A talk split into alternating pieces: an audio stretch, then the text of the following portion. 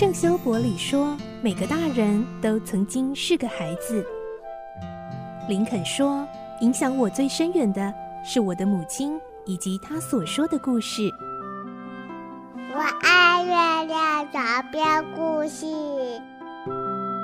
晚安，月亮床边故事。小青姐姐邀请每一位大孩子、小孩子一起听故事，不管多忙，也要和你一起听故事。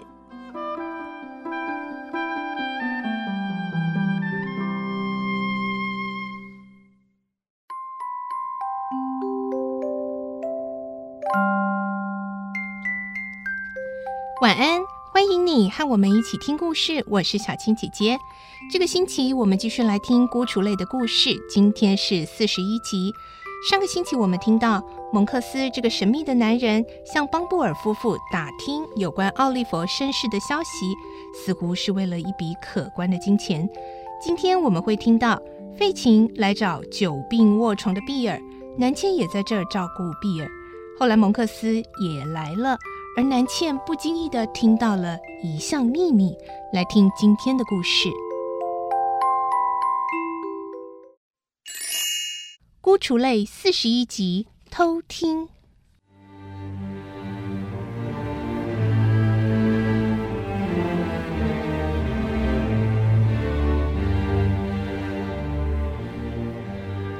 很抱歉，将近一个月的时间都没来探望你。费琴说：“这些醋菜薄酒是来向你道歉的，这就够了。”费老头，比尔不高兴地说：“老子差点儿就连你今晚送来的酒都喝不到了。今天你一定要给老子几个钱。”“嗯，我没有钱。”“你家不是藏了很多吗？回去拿点来。”比尔看了他一眼。比尔。嗯，你也知道，我已经很久没有收入了。费琴装出一副可怜的样子。老子可不管那些，今天多少你都要弄一些来。好吧，你真是铁石心肠。费琴拗不过他，叹了一口气说：“唉，我叫小精灵回去拿就是了。那小鬼靠不住。”要他回去拿，等五天也等不到。最好是叫南茜去拿，他去的时候我也可以睡一觉，等他回来。于是南茜跟着费琴和他的两名喽啰一起去拿钱。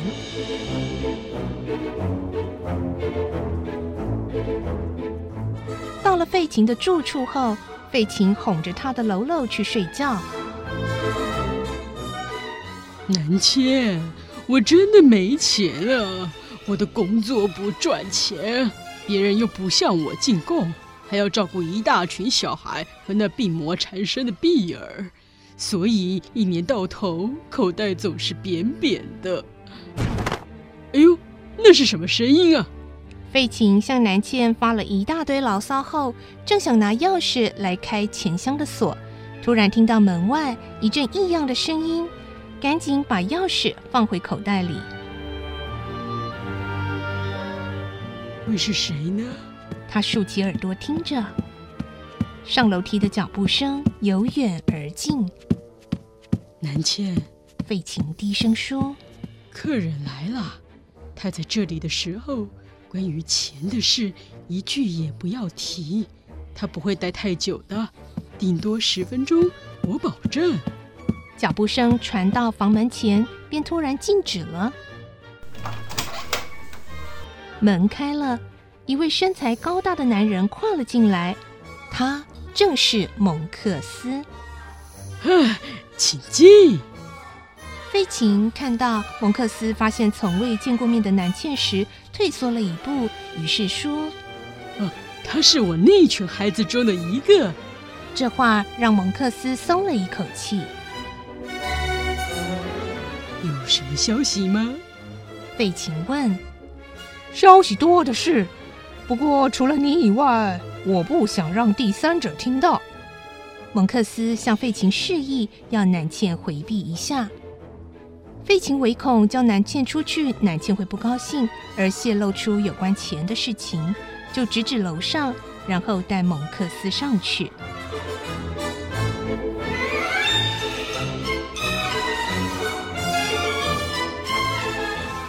这地方真的是比老鼠窝还脏。南茜见蒙克斯一边上楼梯一边这样说，费琴接着又说了一些话，但他没听到。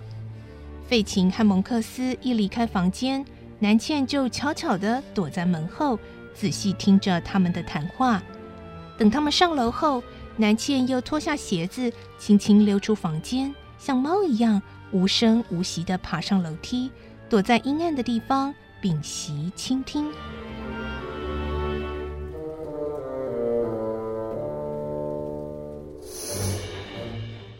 他们在楼上约莫谈了十分钟。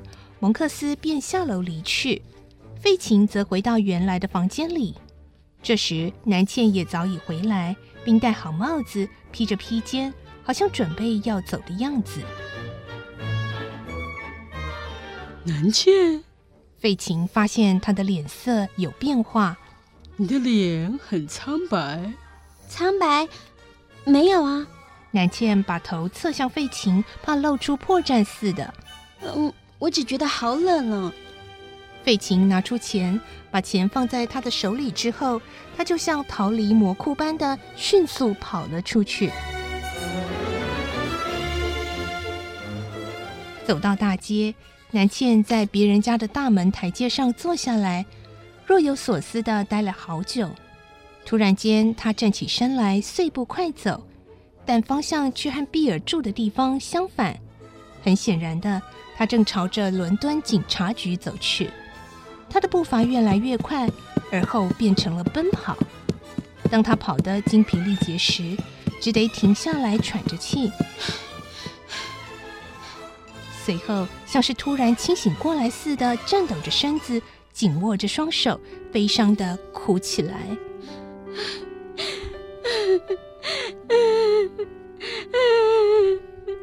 他猛烈的摇头。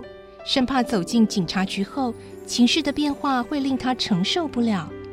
于是他转过身子，像幽魂一样，恍恍惚惚的回到比尔的房子。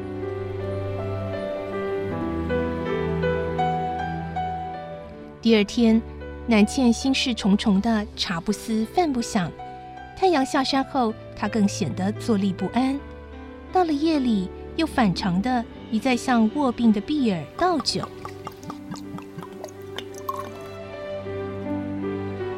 你怎么了？比尔似乎也觉得南茜的举动有点不太寻常。我，我怎么了？南茜反问。你的脸像鬼一样难看。没有啊。南茜把头低下。干嘛那样看我？不，真的。你好像有什么心事。乱讲。别骗我。比尔抓住南茜的手，粗暴的摇着。告诉我，你心里怀什么鬼胎？事实上，比尔，我只是被你传染，头有点发烧，虽然不像你这么严重，但……南茜说着，温柔的扶着比尔，让他躺下。